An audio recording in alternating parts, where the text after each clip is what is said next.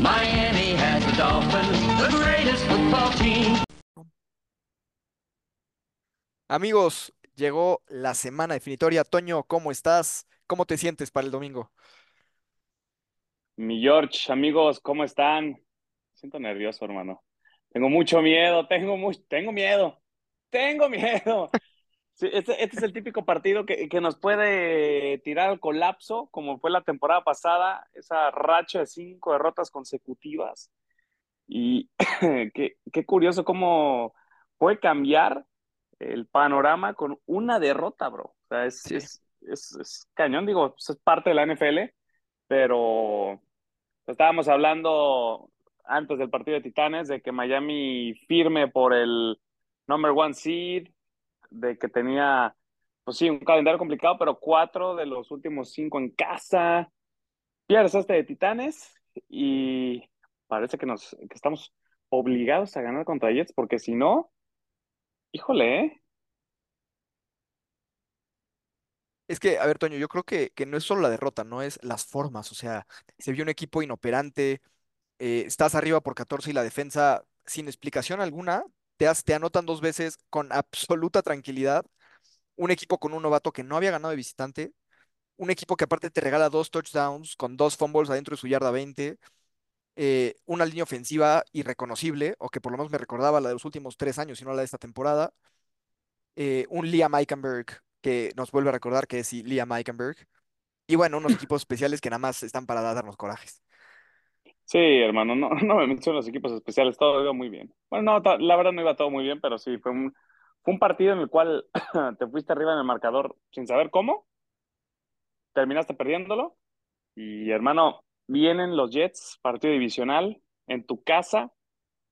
Sabemos que los últimos cuatro rivales que nos quedan, Jets en casa, Vaqueros en casa, Baltimore de visita, Bills en casa, en el papel, este es el más ganable. Así es, Toño, sin duda, y es un partido que ya les ganaste en su casa, que los dominaste. eh, pero bueno, como, como dicen, ¿no? Cuando, cuando llueve, llueve y en serio.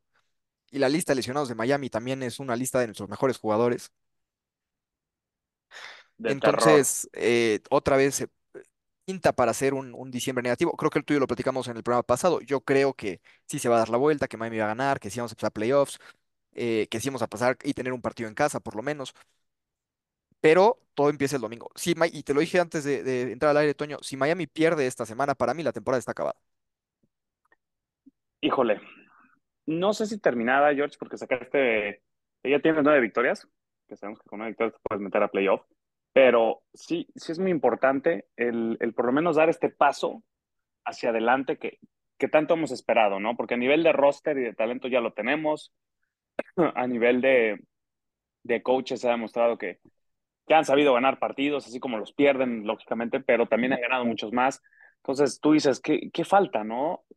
¿Qué, ¿Qué, piezas necesitas para poder dar ese paso y ese salto de calidad? Yo creo que, sin ser eh, tampoco muy eh, encontrar el, el, hilo escondido ni, ni haber encontrado el misterio, creo que en estos cuatro partidos, eh, más allá de, de, lo que puede ser esta temporada, hay muchos jugadores que, que se van a definir van a definir su futuro y sus sí. próximos contratos. Y yo puedo empezar a hablar de Tua.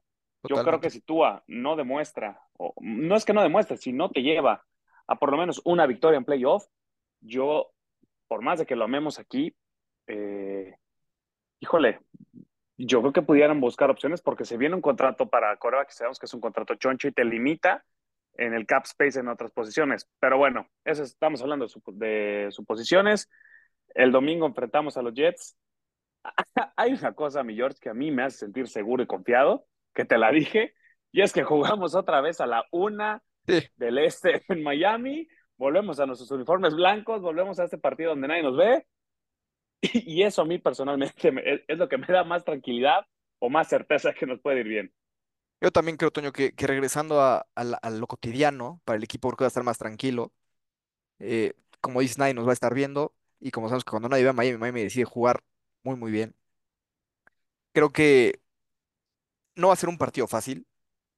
Creo que la carga del equipo es va a ser notoria. O sea, creo que, creo que el equipo siente presionado. Creo que sienten el ambiente alrededor, las dudas, la forma de perder. Eh, Toño, no sé si viste eh, Hard Knocks eh, esta semana, el, capítulo de Miami, pero incluso hay uh, un, momento donde McDaniel los regaña durante, durante el entrenamiento que le dice, oigan, a ver, estamos entrenando bien, pero no, no venimos para hacer cosas bien, venimos para hacer cosas extraordinarias. Y se ve que el equipo estaba muy relajado después de ese partido contra Washington. Sí, pues estuvo esta estadística que me mandaste, o... Sí, sí, fuiste tú eh, quien me la mandó. La derrota contra Águilas viene después de haberle metido 70 Broncos y esta derrota viene después de haberle metido 45 a los Commanders. Entonces, evidentemente el equipo se relajó. De hecho, Bradley Chubb lo dijo acabando el juego, nos relajamos en los últimos minutos y está claro que, que no puedes hacer eso en la NFL y mucho menos en diciembre. Y ahorita estamos en esta etapa del año, hermano, donde el fútbol americano cuenta, donde ahorita Sí, total. los triunfos te catapultan o una derrota te hunde, donde es cierto, Miami ha tenido un muy buen arranque, por eso, siendo fríos, está en una posición cómoda, entre comillas, cómoda, porque sacas ventaja en tu división, porque eres el sembrado número dos en la americana, pero hay que estar conscientes que tenemos un cierre brutal. Tenemos a los Vaqueros de Dallas, que es un equipo que ahorita está arrasando a quien, de quien necesitamos que tengan otro buen fin de semana, que le ganen Sí, a ojalá. en Buffalo Ojalá. es si ganas y Buffalo pierde, estás a un partido, a una victoria tuya o a una derrota de Bills de ganar tu división. Eh, visitas Baltimore, que Baltimore creo yo hoy en día es el, el rival a vencer en la americana. Totalmente. Y Buffalo, Buffalo que tú y yo sabemos, George, que, que si hay un partido que Josh Allen quiere jugar es, contra nosotros, el Sí, desgraciado. Entonces, ¿qué podemos esperar de este partido de Jets? Que ya los enfrentamos en, en aquel Black Friday. Hay que recordar que fue un 10-6 ah, medio, medio rarón, porque nos paran en la yarda 2 en un cuarta y gol, en un fade. Por el amor de Dios, yo creo que esta semana ya tenemos que empezar a utilizar a Chase Claypool en fade. No podemos tirar todos los fades a Chita. O sea, es que dejar de tirar fade. O sea, hay, hay otras trayectorias. Está la Z, que aparte Chita es extraordinario en esa. Eh, puedes correr la bola, puedes hacer un sneak, se la puedes dar a Kingold, puedes hacer un rollout. A lo mejor, no sé, no sé. Puedes correr la bola. Usar otra jugada, ¿no? O sea, no tiene que ser el fade. Yo, eh, estábamos viendo cont- contra Titanes y sabes que viene el fade. Creo que todo el estadio lo sabía y todo el mundo sabía que iba a Chita.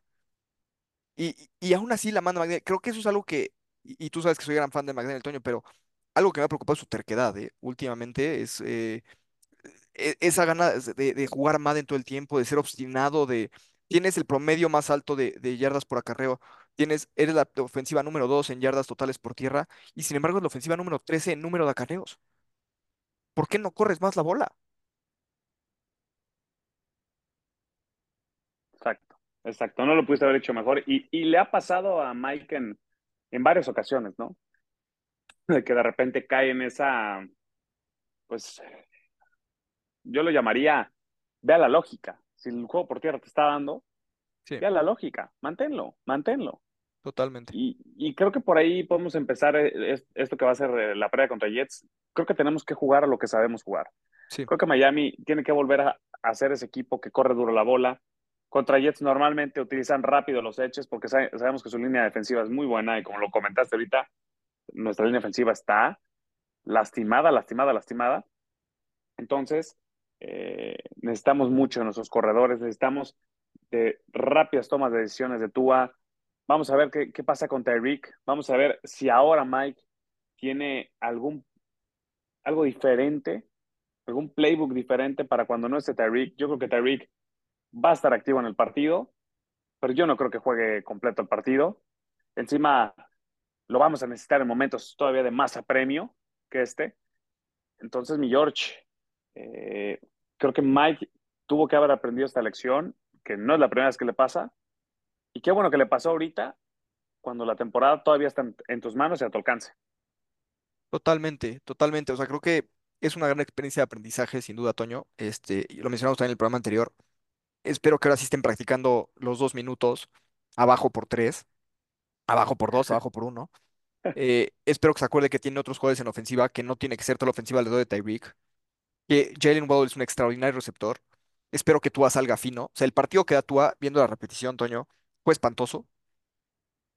Más allá de la línea ofensiva, fue espantoso. Malas decisiones, malos pases, casi hace que maten a, a sus, a sus jugadores, a Chan, a Waddle, a Ingold.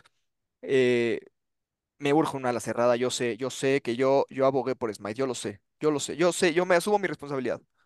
Ahora sí te urge. Ahora sí. ¿Has visto el video de, de- de la, de la- de- del pájaro este que agarra a uno de sus pollos y lo saca del nido porque no fue lo suficiente, era el más débil de la camada?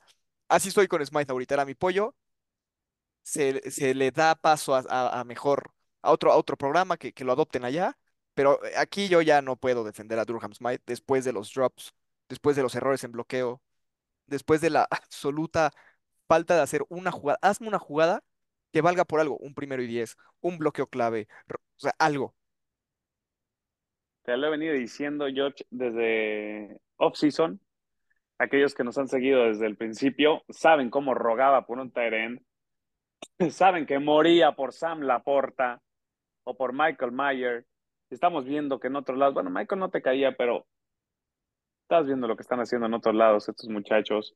Ve la ofensiva de 49ers, que es, nosotros tenemos esa escuela, y necesitas un ala cerrada que atrape, necesitas también un ala cerrada. Entiendo, número uno es bloqueo, pero también te tiene que marcar diferencia.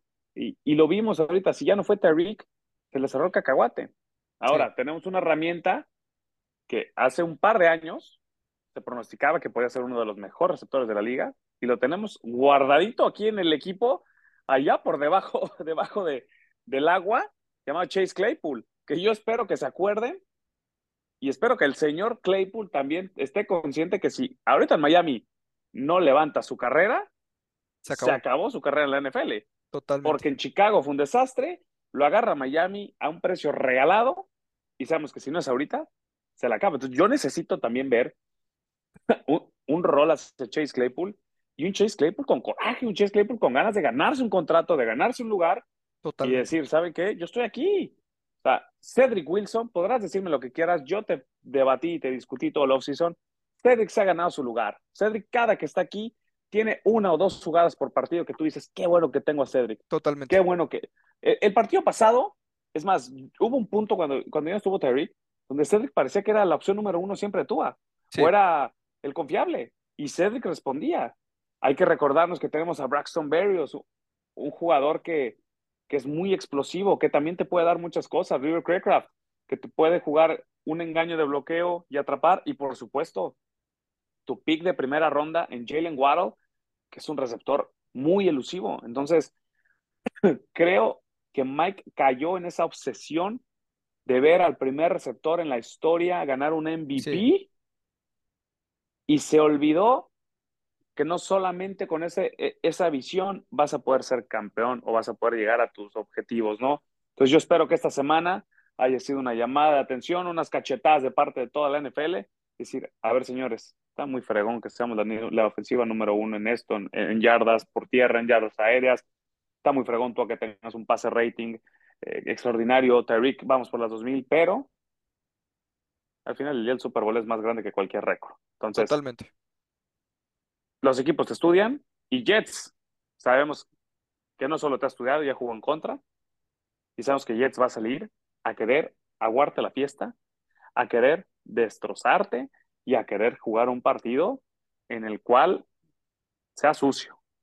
Totalmente, totalmente, Toño. Y algo que no has platicado, y bueno, ahorita te, te pregunto eso, y, y me lleva a la, a la siguiente sección, es el partido pasado contra Jets, jugamos contra Tim Boyle, un coreback que no es móvil para nada, eh, tiene la, la agilidad eh, de un cono en, en esa bolsa. Y esta de Mac Jones. también, justo, muy parecido, pero es peor este Tim Boyle. Ah, ok, ok. Es que pensé Este, que, que era Tom Brady, el nuevo Tom Brady, como no me critiques a mí, Mac Jones, porque yo, espero que le den un contrato de por vida, Toño. No me lo sales, no me sales a Mac. Yo de verdad espero que la última acción de Belichick como patriota sea darle un contrato de 10 años y 250 millones de dólares a Mac Jones. De verdad lo Por deseo de favor. todo Pero bueno, Eh, pero Toño, esta semana es contra Zach Wilson, que es un coreback móvil. No es fuerte, pero es, es elusivo ahí atrás. Will Levis nos hizo daño saliendo de la bolsa, nos hizo daños con los rollouts. Y aquí llego a la pregunta, Toño, ¿para ti cuáles son a la defensa las dos claves para que Miami gane este partido? pues es que, siendo sinceros, ¿qué coreback móvil no le ha hecho daño a Miami? O sea, eso es, es una realidad a través de los años. Oye, No contra la mar. ¿eh? Contra la mar en dos semanas, ¿eh? Ay, y luego contra Dakota, Sí. y luego contra Josh. ¿cómo podemos pararlos? A ver, número uno, tienes que limitar, o sea, por aire, este partido pasado es increíble. Tú sabías que su única arma aérea era de Andre Hopkins y lo dejaste. Le dabas espacio. O sea, necesito ahorita que tenga Cedric Wilson dos encima. Necesito que tenga un man-to-man de ex o de, o de Jalen con apoyo de, de algún linebacker para zona corta o del safety para, para pase profundo, ¿no? Es cierto, Zach Wilson es un coreback que, que viene, viene de ser el jugador ofensivo de la, de la americana esta semana, Sí. donde viene a dar su mejor partido, pues probablemente llegue con cierta confianza. Eh, va a ser muy importante limitar a Garrett Wilson, que ya lo hiciste, y hay que estar conscientes que tienen dos, dos buenos corredores. ¿Qué, le- qué les juegan contra? Pues bueno, sabemos que su línea ofensiva es muy mala, que Zach Wilson es un quarterback que quiere improvisar y que quiere hacer cosas extrañas. Es ahí donde muchos me argumentan, pero yo les digo, no lo es todo un brazo potente, no lo es todo unas piernas rápidas y no lo es todo un cuerpo grande, ¿no? Al final el día ser quarterback es mucho más que eso y creo que Zach Wilson tiene todas las herramientas. Tú lo defendiste y tú pensabas que iba a ser un dolor de cabeza por no sé cuántos años con los Jets. Yo te dije, a mí no me gusta nada porque yo no lo veo un buen quarterback. Pues bueno, lo ha mostrado y creo que Zach Wilson tienes que obligarlo a, improvisar, a que haga esas cosas fuera de lo que manda una jugada que para empezar las jugadas que las manda su precioso coordinador ofensivo Nathaniel Hackett, Sí, sí, la sí, mejor de adquisición que tuvieron los Jets, Sí, sí, sí, nuestro mejor amigo, eh, primo directo de Grossman, totalmente. señor se encarga también de ponerlo en una encrucijada, entonces creo que tienes que forzarlo a que dé esos pases incómodos, a que dé esos pases donde ya no está la jugada, creo que el tío Vic lo puede hacer muy bien, y limitar, por supuesto, la carrera de Bridge Hall, ¿no? Mucho pase screen, mucho pase screen, es cosa saber leerla.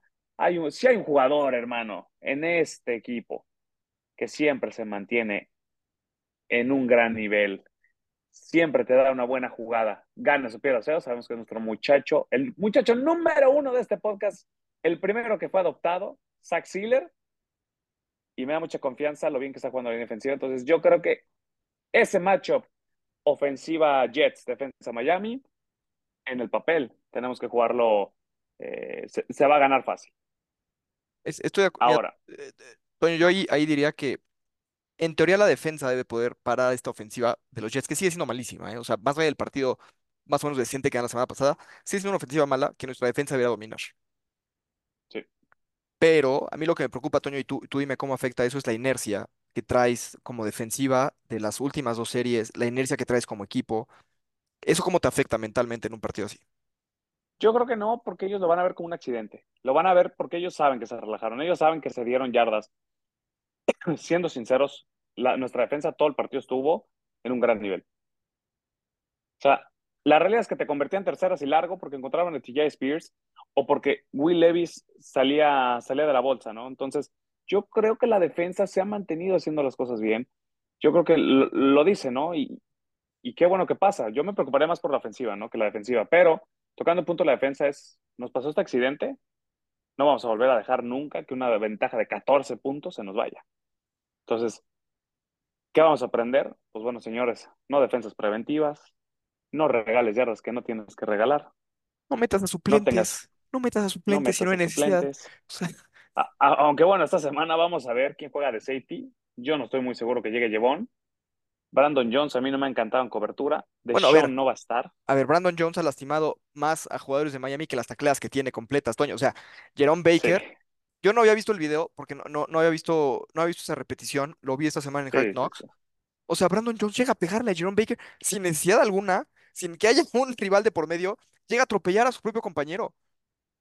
Sí, no, no, no. Infame. Totalmente. Qué desastre. O no sé si en, si en algún punto metamos a, a Jalen Ramsey de, de, de safety y te juegue por un lado Kohu, por otro lado Xavier. Oye, Toño, no, había, Dios, no había un novato. No te, ajá, justo, no tenemos un novato de segunda ronda muy bueno que juega bien y que no lo meten. que tomaste en segunda ronda. Fue tu pick más alto. Y, y no lo hemos visto más que en equipos especiales. Entonces, yo creo que tiene que llegar a algún punto donde él juegue. Y yo creo que Jalen Ramsey también puede hacer un, una gran labor como safety, ¿no? Que lo dejes como jugador híbrido. Totalmente. Tú bájame la caja cuando quieras, tú cúbreme por afuera, de repente agarra alguna ruta, o sea, que, que sea un comodín en tu defensa. Sí, Pero totalmente. bueno, ese matchup, yo creo que tanto a ti como a mí, como a la gran parte de aficionados Dolphins, sabemos que, que nos pueden convertir ciertas dos, tres jugadas, pero es un matchup que en teoría se tiene que ganar. A mí me preocupa el otro. La ofensiva. Nuestra ofensiva contra la defensiva de Jets, porque la defensiva de Jets viene completa. Viene de a este novato sensación que todos tienen enamorado, que es CJ Stroud. Lo limitó a 90 yardas. Sí. Lo, lo sacó lesionado. Y que siendo sinceros, el único, el único equipo que le pudo hacer puntos tranquilamente fuimos nosotros. Donde Tua tuvo un gran partido, donde la ofensiva tuvo un gran partido. Entonces, mi George, ahora yo te pregunto a ti.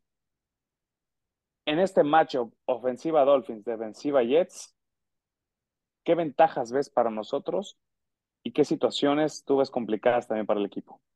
Mira, Toño, eh, nos queda poco tiempo, voy a, voy a resumirlo muy sencillo. Creo que si, y tú lo mencionaste muy bien, si Miami juega a sus fortalezas, si dejamos de pretender que somos un Texas Tech Air Raid ofensiva, si jugamos a correr la bola y a lanzar cuando tenemos que lanzar o cuando la defensa nos da la oportunidad de lanzar, Miami debe de ganar. Pero si teniendo a Tyreek al 70%, quieres que Tyreek recupere las yardas que no alcanzó la semana pasada para llegar a 2.000 yardas esta semana, estamos perdidos. Correcto. Para mí la clave es que la línea ofensiva, que parece que va a ser, o- o depende de lo que, de lo que pase con Teron, pero parece que va a ser Teron. Eh, Liam, quién sabe si juega, a lo mejor tenemos un centro nuevo que llegó al equipo esta semana. Eh, no tienes a tus guardias titulares, de Isaiah Wynn, ya olvídense. Van a estar eh, Cotton y Rob Jones. En- realmente tu único titular seguro es Austin Jackson. Sí, Eh, que Austin ha sufrido la ausencia de Robert Hunt, se ha notado muchísimo. sí, Pero, pero creo que si la sí, línea, sí. si la línea ofensiva le permite a Tua plantarse, no te pido más, que se pueda plantar. Creo que Miami podría ganar el partido con cierta comodidad.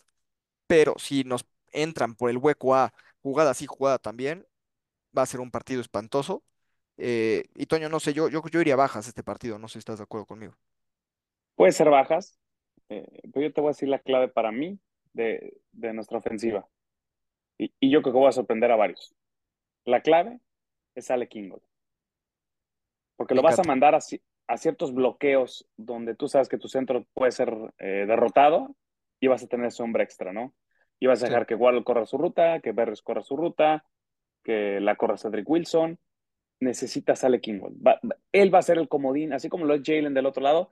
Para mí sale Kingold y este partido va a depender mucho de él. Yo espero mucho pase eh, hacia afuera, mucho pase burbuja, mucho slant rápido, ciertos, ciertas eh, corridas hacia afuera, dependiendo de lo que te regala la defensa, pero para mí la clave se llama Ale Kingold y necesitas seguir su bloqueo, necesitas darle balón.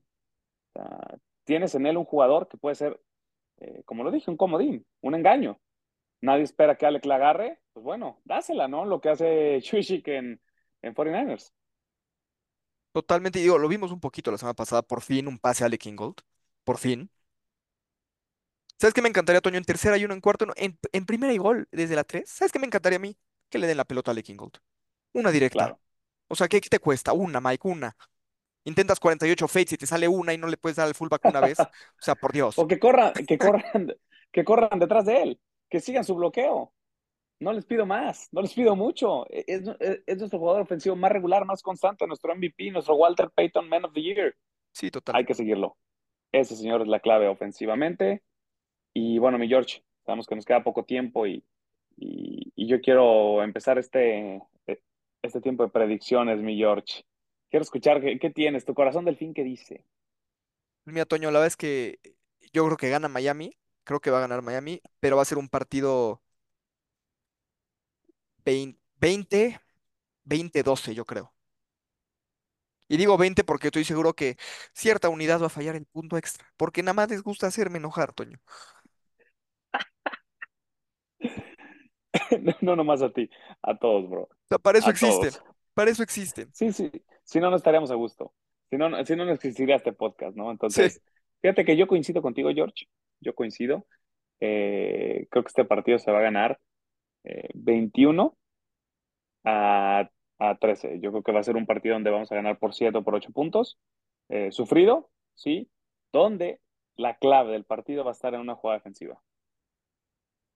Yo coincido, coincido. Yo lo que, lo que quiero ver, Toño, es ver a un Tua y a un McDaniel conectados otra vez, enchufados, no improvisando, no apanicados, no una ofensiva desconectada. O sea, yo quiero que el equipo reaccione como Filadelfia reaccionó después de su derrota contra Jet contra nosotros, que nos hicieron pagar los platos rotos. Yo espero que hagamos lo mismo esta semana.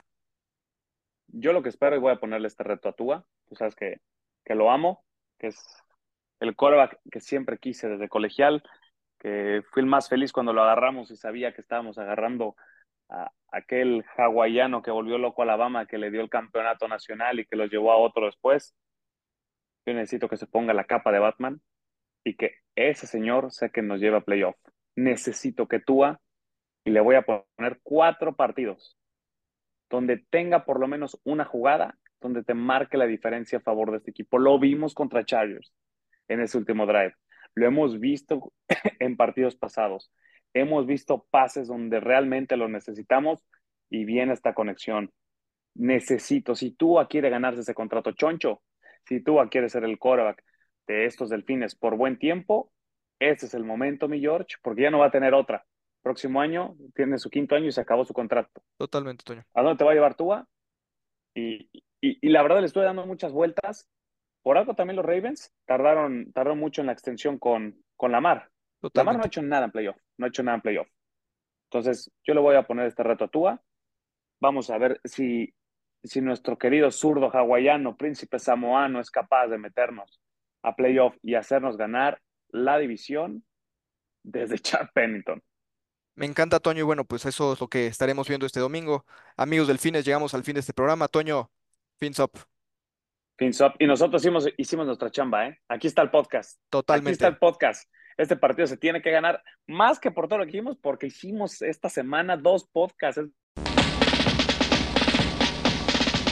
Miami has the Dolphins, the greatest football team.